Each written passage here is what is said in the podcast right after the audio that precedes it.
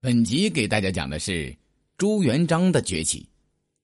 朱元璋小名叫做重八，父亲叫朱五四，家住亳州钟离县，钟离县今安徽凤阳太平乡孤庄村。朱元璋十七岁那年，公元一三四四年，家乡发生了大旱灾，接着又是蝗灾和瘟疫，他的父母和大哥在半个月里相继死去，家里穷的。办不了丧事，多亏好心的邻居帮助，朱元璋才流着泪埋葬了亲人。家里除了几间破草房，再也没什么财产了。孤零零的朱元璋只能靠吃树皮、草根过日子。后来他流落到黄觉寺，把头发剃掉当了和尚，混口饭吃。那年头，寺庙里的粮食也不多呀，朱元璋只好到处流浪，捧着一口破钵化缘。化缘实际上呢就是讨饭，在淮河中游一带游食了三年以后，他又回到黄觉寺。朱元璋在这三年中结交了不少朋友，其中有许多人信奉白莲教和弥勒教，秘密的进行反对元朝的活动。朱元璋也受到了影响。回到黄觉寺后，有一天，他接到好朋友汤和的一封信，劝他去投奔郭子兴的起义军。开始的时候，他拿不定主意。后来有人发现了这封信，要告他和红巾军勾结，朱元璋被迫逃走。这年三月，朱元璋成了郭子兴部下的一名红巾军士兵。朱元璋这个人不但英勇善战，而且很会办事，深受郭子兴赏识。参军只两个月，郭子兴就把他提拔为自己的亲兵，还把义女马氏嫁给了他。第二年，又把朱元璋提升为镇抚。从这时候起，朱元璋开始发展自己的力量。一三五三年，亳州突围后，朱元璋回到自己的家乡招兵买马。少年时代的伙伴徐达、吴良、周德等纷纷投奔他，不到十天功夫就招募了七百多人。这些人和后来投奔来的邓愈、常遇春、胡大海等，都成了朱元璋手下最得力的大将。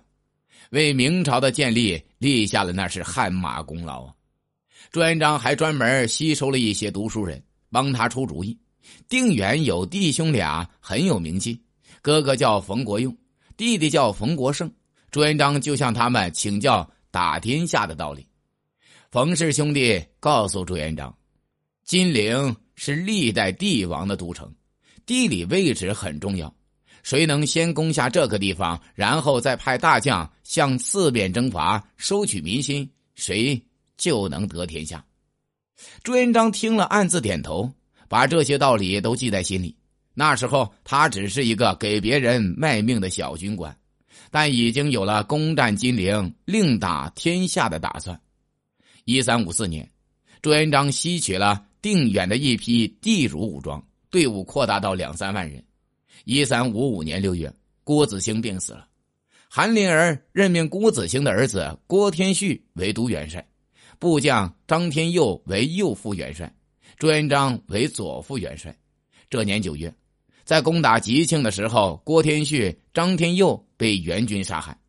这样一来，朱元璋当了都元帅，郭子兴的部队全部归他指挥。当时江淮一带还有徐寿辉、张士诚。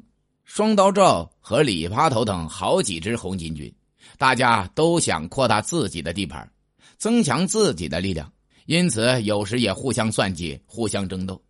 朱元璋当了左副元帅后，想从河州渡江攻打采石、太平，然后进攻吉庆，可是到哪去找那么多的战船呢？正在这个时候，双刀赵和李扒头派人邀请朱元璋到角湖。商量两家合作的事情，朱元璋正要去赴宴，有人告诉他，说李扒头想在商谈过程中杀掉他，吞并他的部众。于是朱元璋就推说病了，不能亲自参加商谈，反而邀请李扒头来赴宴。李扒头中计了，一到朱元璋的军营就被捆了起来，扔到河里淹死了。双刀赵听说了，赶紧逃奔到徐寿辉那里去了。他们经营了好几年的巢湖水军也就归顺了朱元璋，朱元璋势力大增，把禁军的矛头指向了吉庆。从一三五五年七月开始，朱元璋向吉庆发动了三次进攻，前两次因为有个叫陈野先的大将暗地里和元朝守军勾结捣乱，攻城失败了，红巾军损失了不少将士。特别是在第二次攻城时，红巾军的都元帅郭天旭和右副元帅张天佑也被杀害了。一三五六年三月，朱元璋进行了充分的准备之后，亲自指挥攻占。起义军水陆大军几十万人云集吉庆，浩浩荡荡，旌旗招展，气势非常壮观。那个叛将陈野先的儿子陈兆先被打的是落花流水，吓得元朝守将福寿。紧闭城门，不敢出战。最后，起义军攻破吉庆，福寿来不及逃跑，被乱刀砍死。朱元璋记住吉庆，马上召集城里的父老们，宣布说：“元朝政治腐败，让大家吃尽了苦头。我攻下吉庆，是为大家除奸平乱的，大家安居乐业就是了，不用怀疑，也不用害怕。”愿意跟我建功立业的贤人君子，我会以礼任用的。从今以后，官吏不许欺压百姓，一经发现，绝不宽容。百姓们都很高兴，很快就恢复了安宁。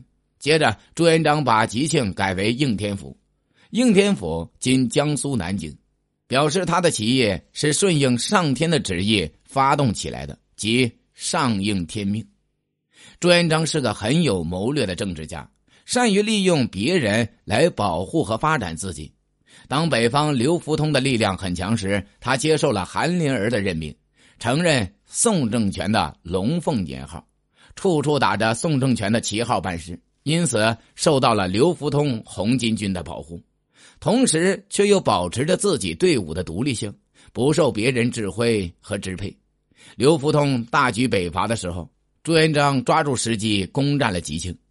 以这里为中心建立自己的根据地，在以后的三年里，他又逐步占领了常州、宁国、扬州、楚州等地，势力遍及江淮。宁国今宣城，楚州今浙江省丽水县。到后来，连退守安丰的刘福通和韩林儿也不得不向朱元璋求助了。本集已经讲完，欢迎订阅。